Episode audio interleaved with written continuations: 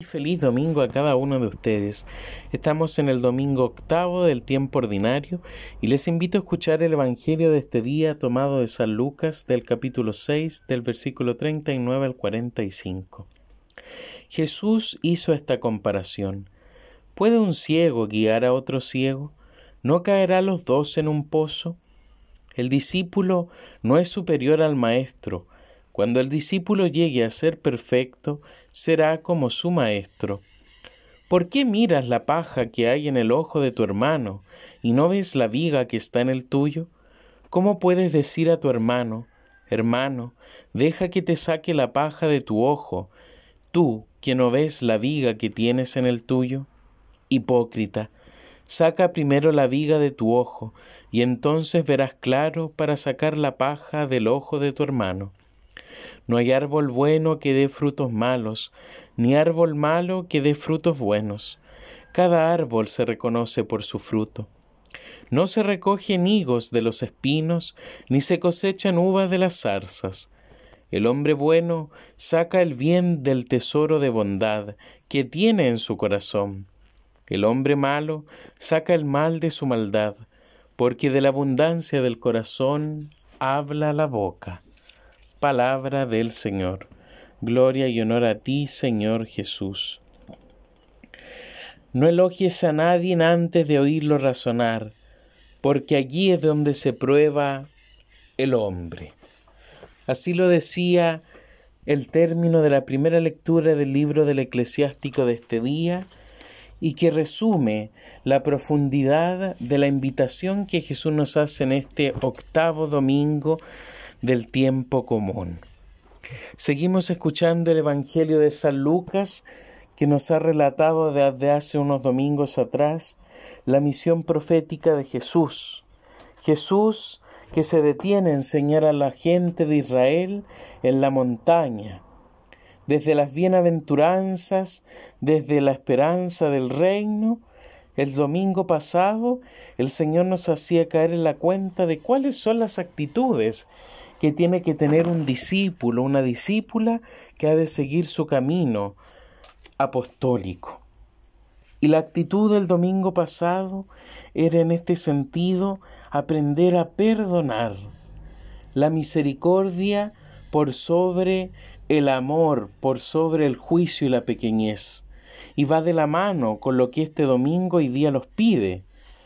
Si hemos sido invitados en este sentido a seguir el camino de Cristo y a dar testimonio de Él, la actitud ciertamente tiene que ser un corazón abierto y dispuesto, acogiendo lo que el Señor nos decía hace unos domingos atrás también.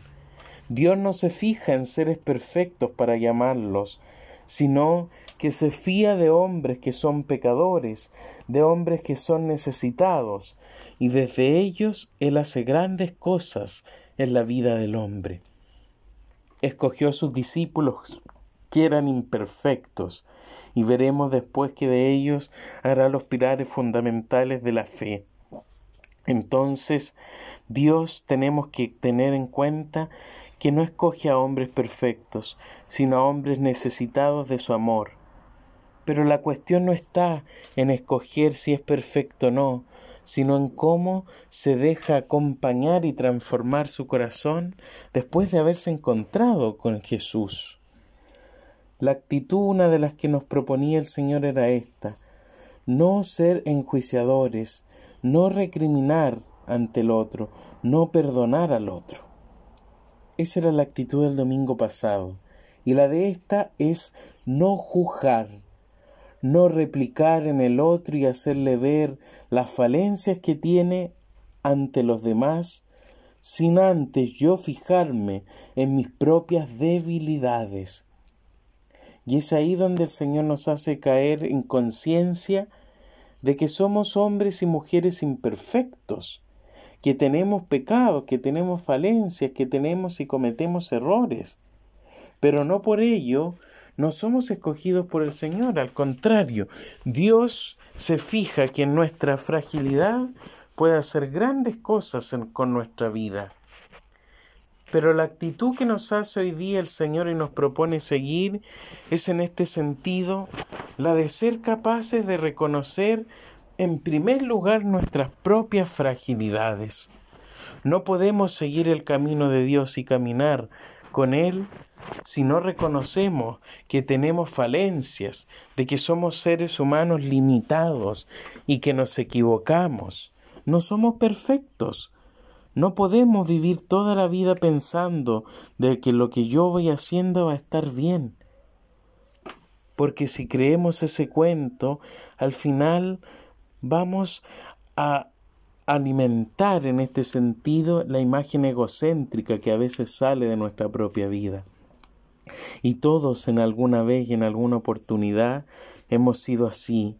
Hemos alimentado el ego y hemos dado cuerda floja para que éste avance sin mirar qué daño estamos haciendo al otro.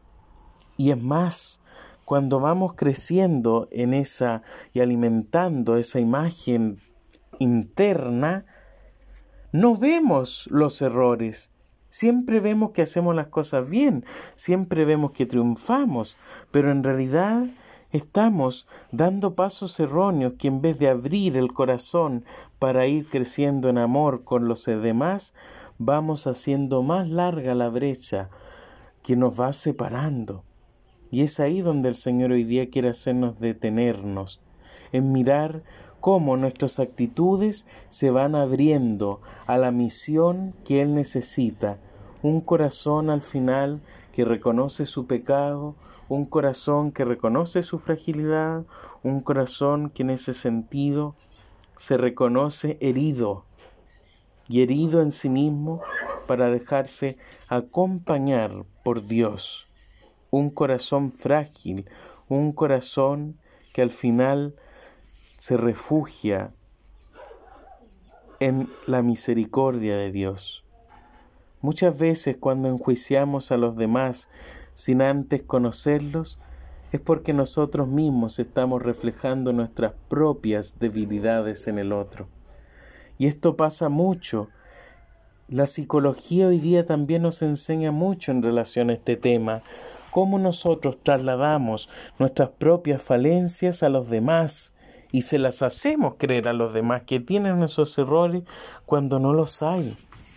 Hoy día tenemos que pensar que el Señor nos quiere transformar la vida y el corazón y nos quiere hacer hombres y mujeres de bien, hombres y mujeres de bien que no son perfectos, sino que cometen errores, que se equivocan y que se van a equivocar una y otra vez.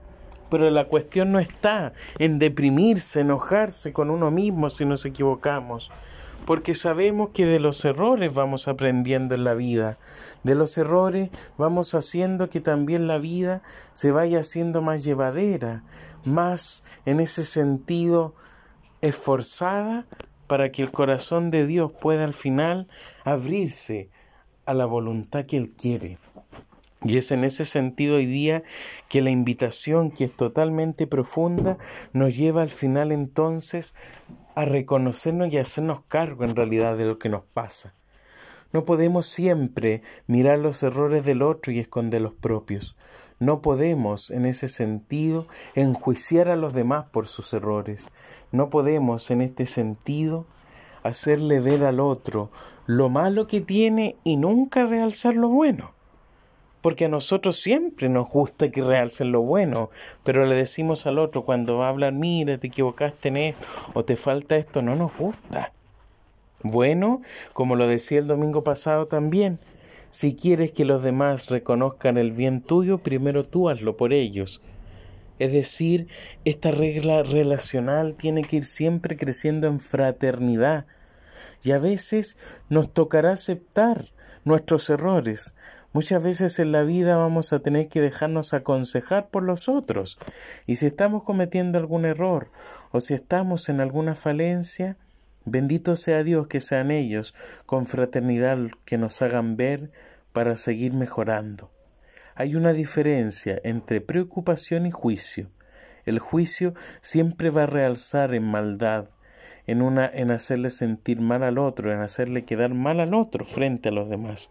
En cambio, el consejo fraterno se va a acercar simplemente a ti y con harto cariño te va a hacer ver que te falta crecer en esto. Incluso se va a comprometer a ayudarte si es necesario. Hoy día el Evangelio nos invita a introducirnos en una actitud fraterna. Si hemos de acompañar al otro, si queremos que el otro crezca, hagámoslo con caridad, digámosle con cariño, pero digámoselo a la persona. No lo digamos en público para que el otro se sienta mal porque lo otro es malintencionado. En cambio, cuando yo se lo digo al hermano en la intimidad, es porque lo quiere y porque me preocupa. El Señor hoy día quiere que saquemos lo mejor del corazón, y el mejor del corazón es la bondad que podemos tener. Seamos bondadosos, seamos misericordiosos. Vamos preparando el corazón para iniciar también esta cuaresma. Qué mejor evangelio y qué bonitas palabras nos ofrece el Señor en este domingo. Saquemos lo mejor del corazón, dejemos que la bondad resplandezca y guíe nuestra vida y nuestras actitudes así se abran a la compasión, pero sobre todo a la fraternidad con los hermanos. Primero, seamos capaces de preocuparnos de nuestra propia vida en cuanto a la actitud y luego démonos el tiempo para ayudar a los demás si es que éste necesita y también se quiere dejar ayudar. Que el Señor nos fortalezca, nos anime en esta tarea y bendiga esta nueva semana que comenzamos.